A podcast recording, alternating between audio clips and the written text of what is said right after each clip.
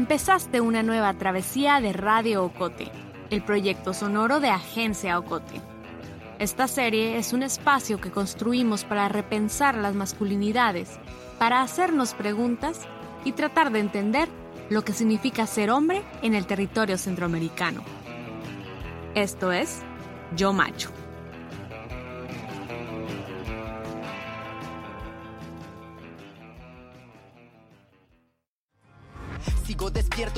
Aunque ya es tarde, respondiendo el último mensaje de mi madre. Para mí ser hombre es nacer con ventaja y no es algo bueno, porque no, no es justo. O sea, si me hubieras preguntado hace unos 10 años qué es ser hombre, te hubiera dicho es proveer, es ser sólido, es ser la roca de la casa, ¿me entendés? Pero ahora me he dado cuenta que mi familia no ese es el caso. O sea, es mi hermana mayor y mi mamá las que... O sea, mi hermana mayor es la matriarca, ¿me entendés? De toda la familia, la que si no fuera por ella la mayoría de nosotros no tuviera un trabajo. Entonces, para mí ser hombre es algo que nos dijeron que, que se hacía de una manera y creo que al final ni siquiera sabemos bien cómo es la casaca. Solo estamos siguiendo una cosa que nos dijeron que teníamos que hacer y no, no lo hemos hecho bien en todo este tiempo. No me quiebra la tormenta aunque me doblo.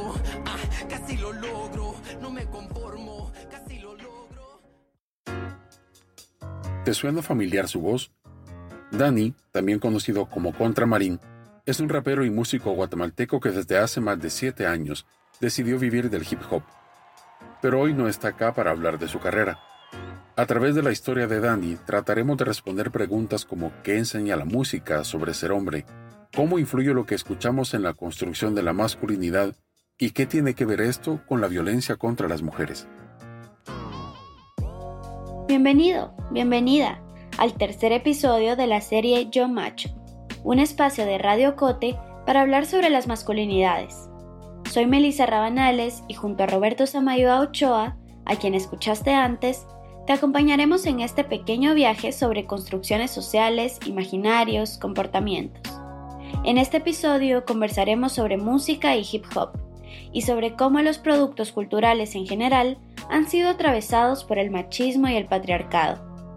Conversaremos sobre su influencia en la construcción de la llamada masculinidad hegemónica, basada en la violencia, pero también sobre cómo es posible, desde el arte, empezar a cuestionarnos y reimaginarnos lo que significa ser hombre. De esta manera, reconocer y respetar a los demás como personas con derechos humanos, como personas con derecho a una vida libre de violencia.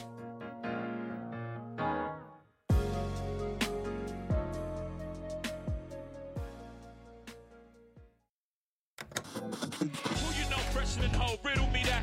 The rest of y'all know where I'm lyrically at. Can't none of y'all mirror me back. Yeah, hand me rappers like hand G rapping his prime. Uh.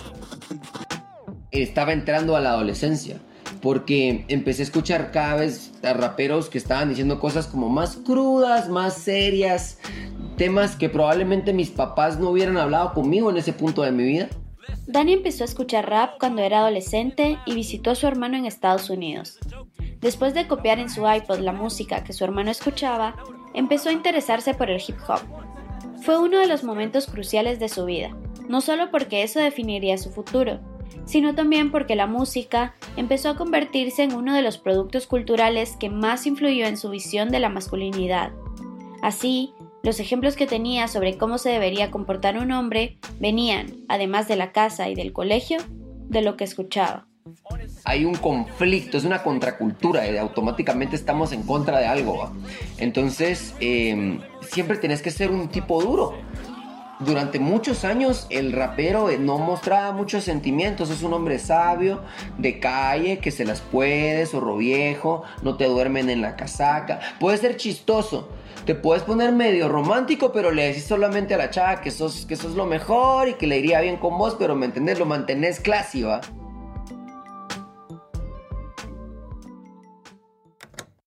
La sociedad, a través de sus distintas instituciones sociales, políticas, pero también a través de los productos culturales como la música, ha contribuido a mantener un orden y un discurso. Los hombres fuertes, visionarios, rudos, enojados, gritones, infieles y con la mecha corta. Y no es que haya una clase en particular en donde aprendamos a ser zorros viejos o el que todo se las puede, como dice Dani. El aprendizaje se da por medio de la imitación de otros hombres, de lo que escuchamos que dicen, porque si lo dice alguien a quien damos importancia, asumimos la veracidad del discurso, de lo que hacen y dejan de hacer. Son nuestros guardianes de la masculinidad. Y este aprendizaje no solo influye en la visión que tenemos de nosotros mismos, sino también de las mujeres y de la violencia que se les infringe y que de alguna manera aprendemos a normalizar. Se les trataba mal, definitivamente, desde el inicio del hip hop. Ha sido notorio, es, es innegable, o sea, sería descarada de mi parte decir, no, todo era positivo, son pajas, ¿va? Como te digo, habían casos específicos y especiales, como por ejemplo los aldeanos que tocaban temas así de, como muy distintos. Su perspectiva de la mujer era muy distinta a los puertorriqueños. ¿Verdad? solamente con ver el video, por ejemplo, era muy distinto sin ir tan lejos. Dentro del mismo España, escuchar una canción de Violadores del Verso, es el nombre del grupo. O sea, yo siento que si ellos salen ahorita, sería mucho más difícil poder salir con ese nombre, ¿me entiendes? Pero es un grupo de principios de los 90. O sea, al final del día, eh, ellos se autodenominaban rap hardcore, entonces sí tienen letras como bien densas pero nunca caía en lo mismo que los puertorriqueños, era como una manera distinta, era hardcore en el hecho de que como que eran bien explícitos en decirle cómo se le iba a coger, por ejemplo.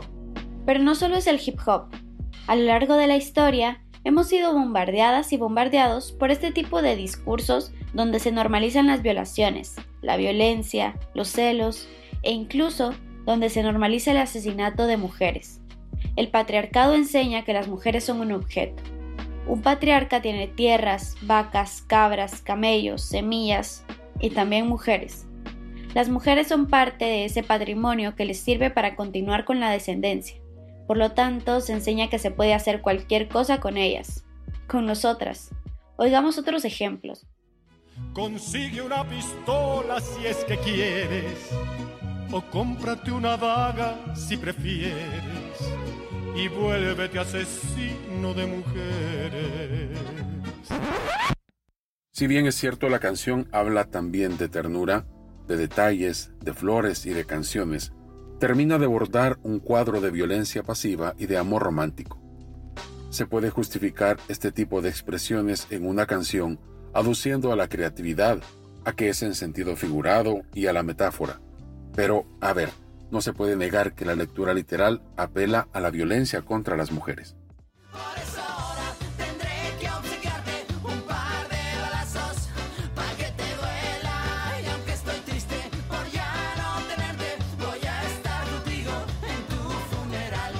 Esa era la versión original de Ingrata de Café Tacuba. Tanto el grupo como el vocalista Rubén Albarrán han reconocido que en 1993, cuando se compuso la canción, ellos no estaban sensibilizados con la problemática de los femicidios y ahora decidieron cambiar parte de la letra e incorporar una adaptación de Andrea Echeverry que dice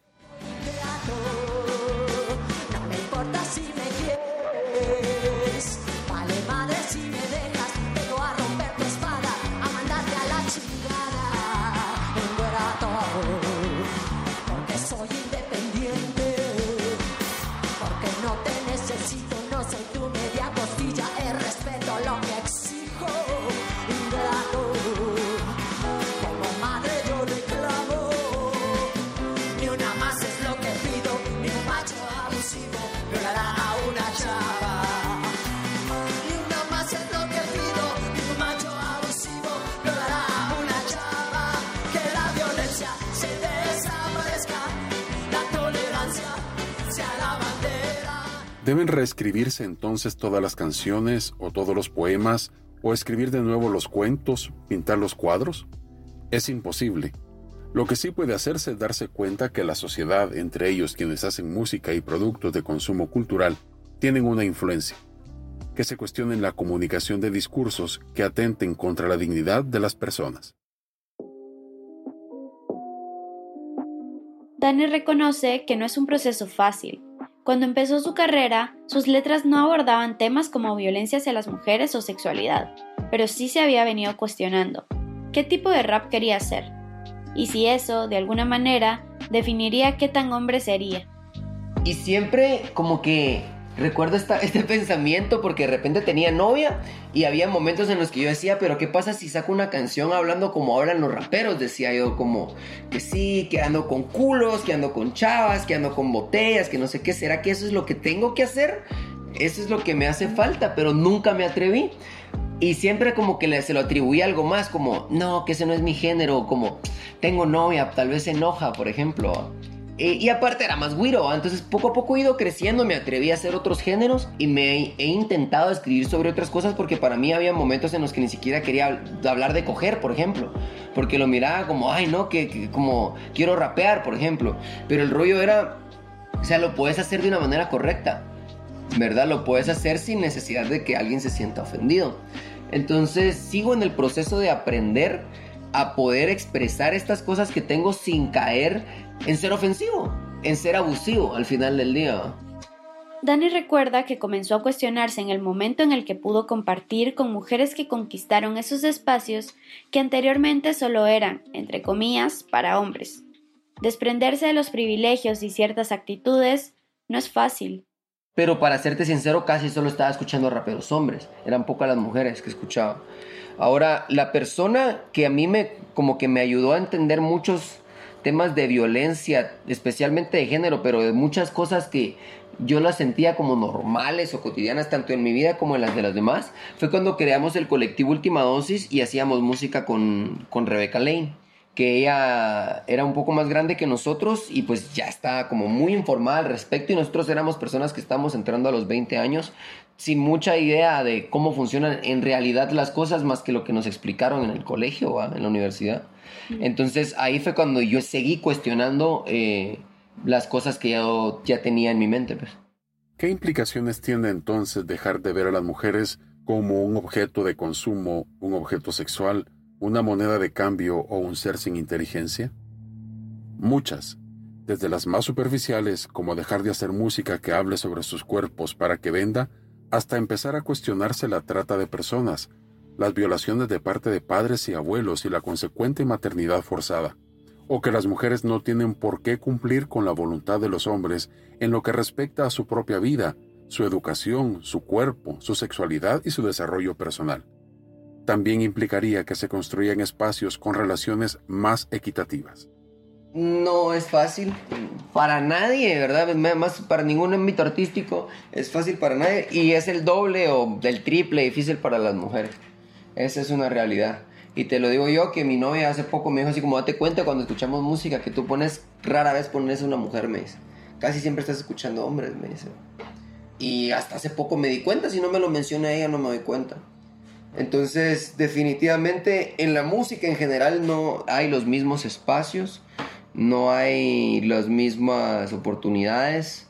Pero no basta solamente con darse cuenta de que ciertas actitudes refuerzan las desigualdades, o de que las cosas son más difíciles para las mujeres, o de declararse aliados.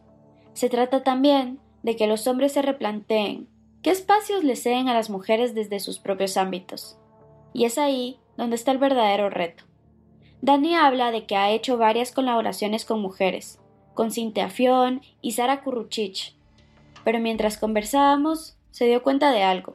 Pero justo ahorita que estamos hablando de esto me pongo a pensar y cuando he presentado mis álbumes solo he invitado a bandas y a cantantes hombres. Y ahorita que estoy ahorita en esa entrevista me puse a pensar en eso, como cuando presento mis álbumes, por lo regular quienes abren el show son hombres. Entonces, en ese tipo de aspectos es donde yo sigo como buscando la manera de, de hacer esos cambios, porque fijo voy a sacar más álbumes, voy a sacar más música, y ahí es donde yo puedo seguir cambiando eso con la poca influencia que tengo dentro del ámbito local, ¿verdad? No acaparar los espacios públicos es también una manera de luchar contra la desigualdad. Otro tema importante que tocábamos en los episodios anteriores es que los hombres empecemos a reconocernos como seres sensibles, que seamos capaces de aceptar nuestros errores, de expresar emociones, de pedir ayuda. Esa también es una forma de ganarle al patriarcado. Dani cree que desde el hip hop las cosas también han ido, poco a poco, cambiando.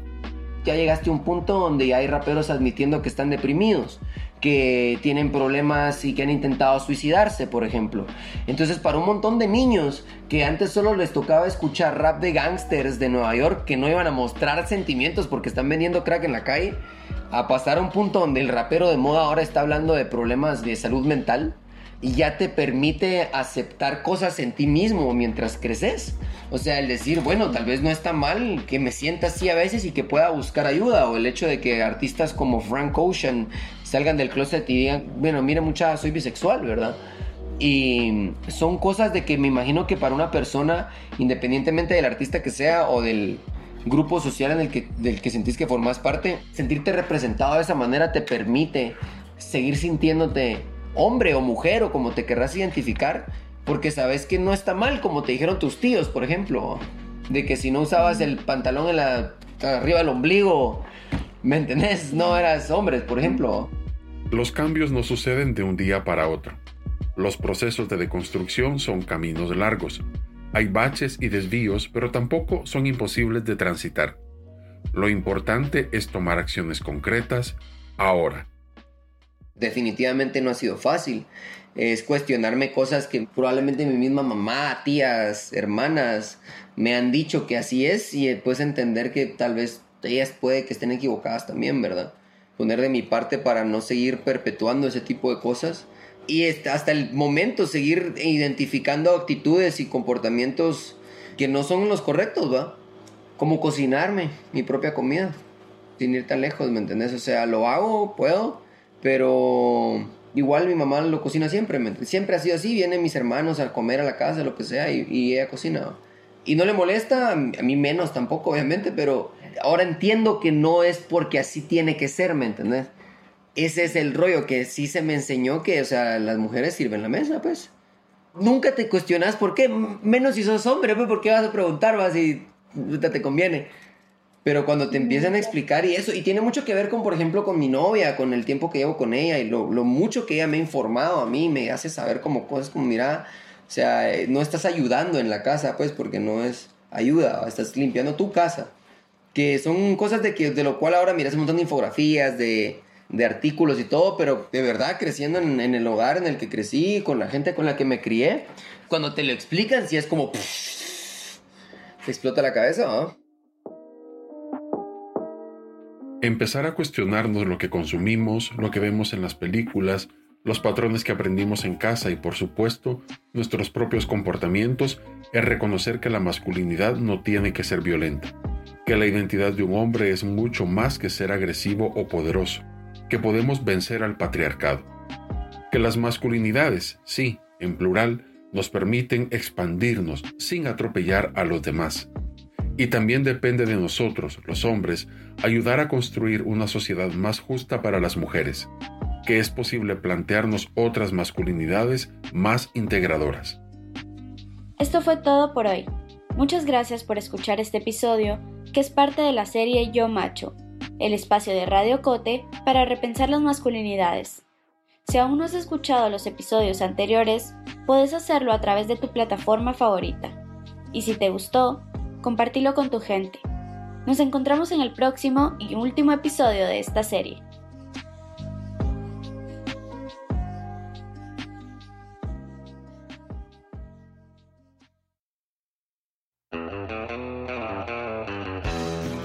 La serie Yo Macho es una producción de Agencia Ocote, basada en los intercambios del webinario Hombres en Confinamiento realizado por la Oficina del Alto Comisionado de las Naciones Unidas para los Derechos Humanos con el apoyo de Canadá.